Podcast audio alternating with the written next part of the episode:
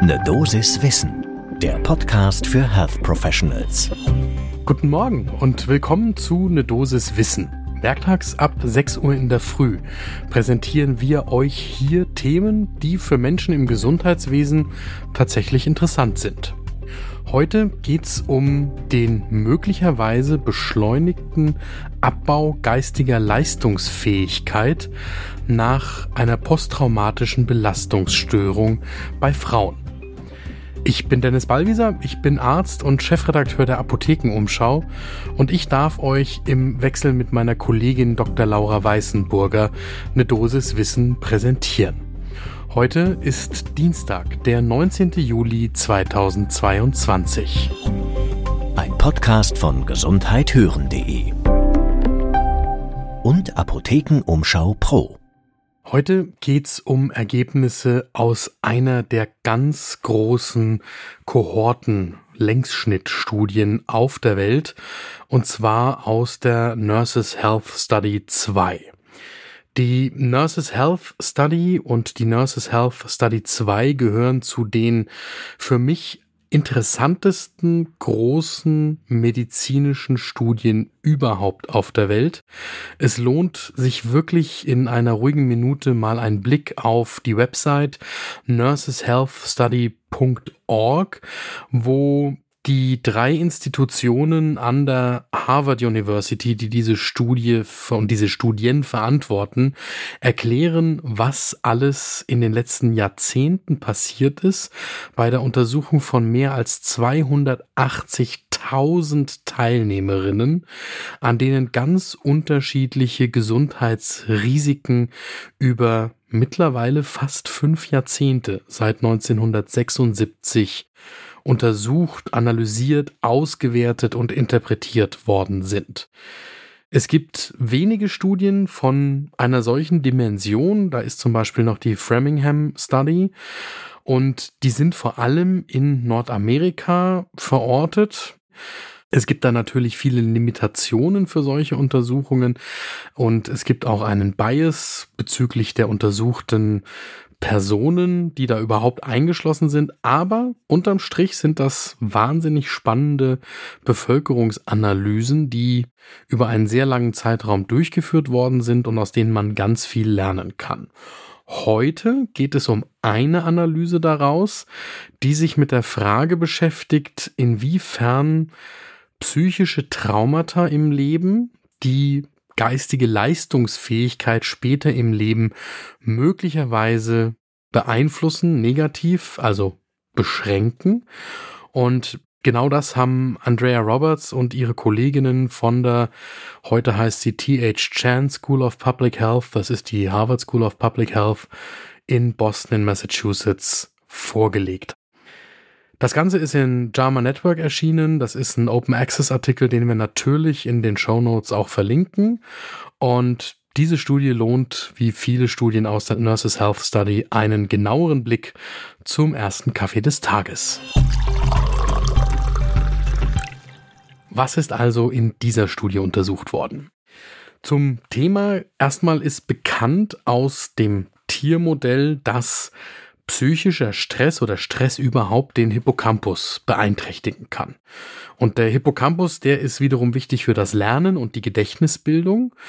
Und es gibt auch Studien zum Beispiel an Vietnam-Veteranen, die zeigen, dass die eine Verringerung des Hippocampus-Volumens aufweisen. Und jetzt gilt eine posttraumatische Belastungsstörung mit chronischem Stress als eine Folge von vielen verschiedenen traumatischen Erlebnissen und als ein möglicher Auslöser von einer solchen Hippocampus-Schädigung. Das Ganze kann über den chronischen Stress durch das ständige vermehrte Ausschütten von Glukokortikoiden erklärt werden, zum Beispiel, die dann die Neuronen schädigen.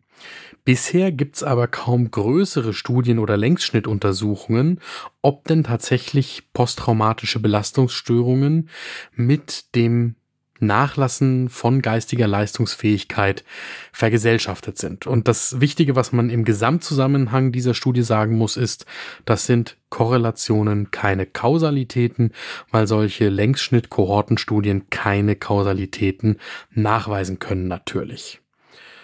Wie sieht das Studiendesign aus? Längsschnittstudie, Kohortenstudie habe ich jetzt schon mehrfach gesagt.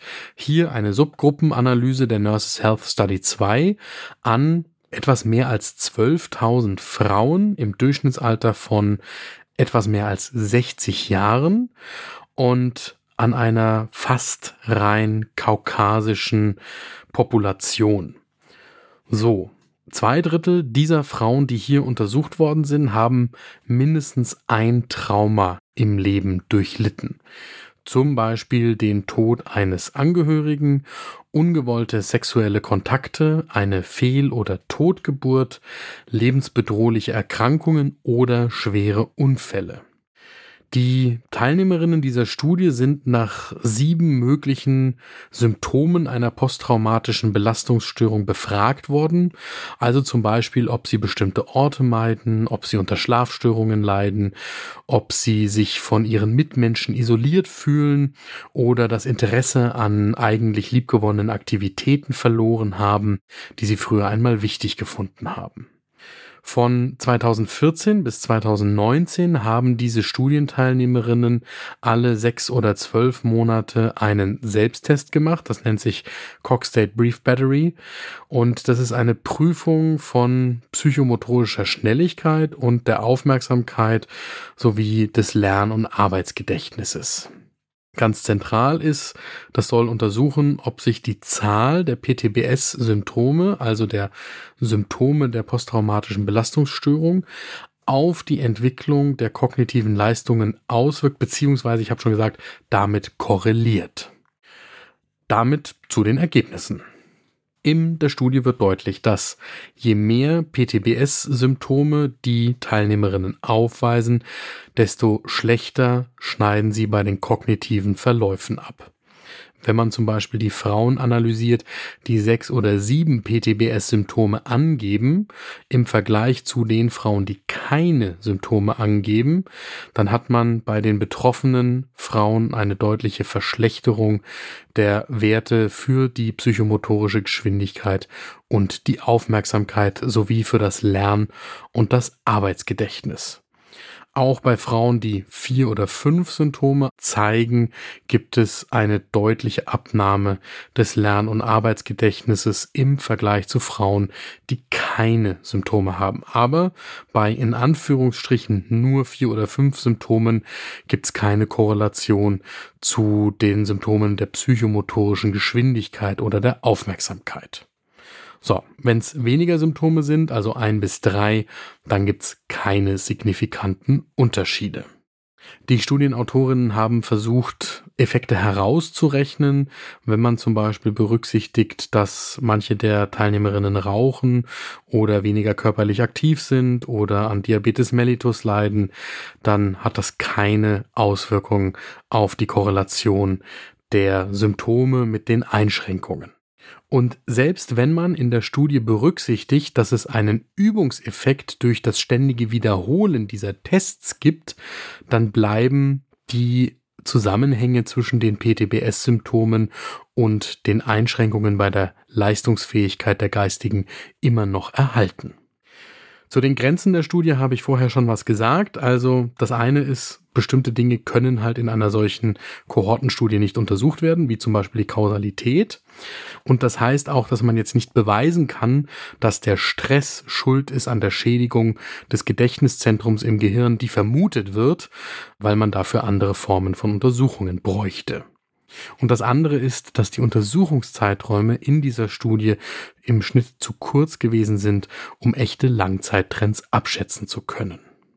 Es gibt auch eine Meta-Analyse im Psychological Bulletin veröffentlicht, haben wir auch verlinkt in den Show Notes, die ähnliche Effekte nahelegt durch PTBS bei Studienteilnehmerinnen. Wir haben noch zwei ExpertInnen befragt nach ihrer Einschätzung dieser Arbeit. Die eine ist Sabine Engel, die ist Professorin für Gerontologie an der Katholischen Hochschule Nordrhein-Westfalen. Und sie weist uns insbesondere nochmal auf die Einschränkungen dieser Studie hin, weil man eben eine Kohortenstudie hat, wo man nicht sagen kann, was ist kausal, was ist nur Korrelation. Und sagt aber auch, dass die Studie immerhin versucht hat, möglichst viele von diesen Variablen zu kontrollieren. Die andere Einschätzung kommt vom Psychologen Matthias Kliegel von der Universität Genf in der Schweiz. Der sagt, er hält diese Studie für sehr relevant und auch für methodisch gut gemacht. Und ihm ist aber noch ein anderer Punkt wichtig. Er sagt, okay, also wenn es da diese Korrelation gibt zwischen den Traumata im Leben und den Einschränkungen der geistigen Leistungsfähigkeit später im Leben, dann wissen wir ja trotzdem, was man dagegen tun kann, um vorzubeugen, zumindest in einem gewissen Grad. Und das ist der Aufbau einer kognitiven Reserve, um einem etwaigen geistigen Abbau später im Leben entgegenzuwirken, beziehungsweise um von einem möglichst hohen Niveau herunterzukommen. Da gab es ja in der Vergangenheit schon viele spannende Studien, die gezeigt haben, dass die Menschen im Vorteil sind, die solange es ihnen gut geht, solange sie bei guter geistiger Gesundheit sind, möglichst viel kognitive Leistungsfähigkeit im Rahmen ihrer Möglichkeiten aufbauen, weil sie dann eben relativ lange ein gutes Level halten können. Das, was ich mitnehme aus dieser Folge eine Dosis Wissen, ist die Bestätigung einer persönlichen Erfahrung von mir selbst, auch in meinem Leben, dass ich mir denke, so dramatische Ereignisse im persönlichen Erleben, Verlustereignisse, Traumata, die können nicht ohne einen Einschränkung der kognitiven Leistungsfähigkeit bleiben, wenn sie den Menschen tatsächlich im Kern erreichen. Und das heißt, man muss sich immer mit solchen posttraumatischen Belastungen beschäftigen, wenn man verhindern will, dass es für einen selbst einen nachhaltigen Schaden anrichtet. Und das ist etwas, was wir nicht nur unseren Patientinnen und Patienten mitgeben sollten, sondern das ist insbesondere etwas, was wir viel stärker bei uns selbst und im Kolleginnenkreis berücksichtigen sollten. Das war eine Dosis Wissen für heute. Wenn euch diese Folge gefallen hat, dann schaut doch morgen früh ab 6 Uhr im Podcast-Portal eures Vertrauens vorbei und hört die nächste Folge und schickt diese Folge an eine gute Freundin oder einen guten Freund, damit die auch gut informiert in den Tag starten können. Ein Podcast von gesundheithören.de und Apothekenumschau Pro.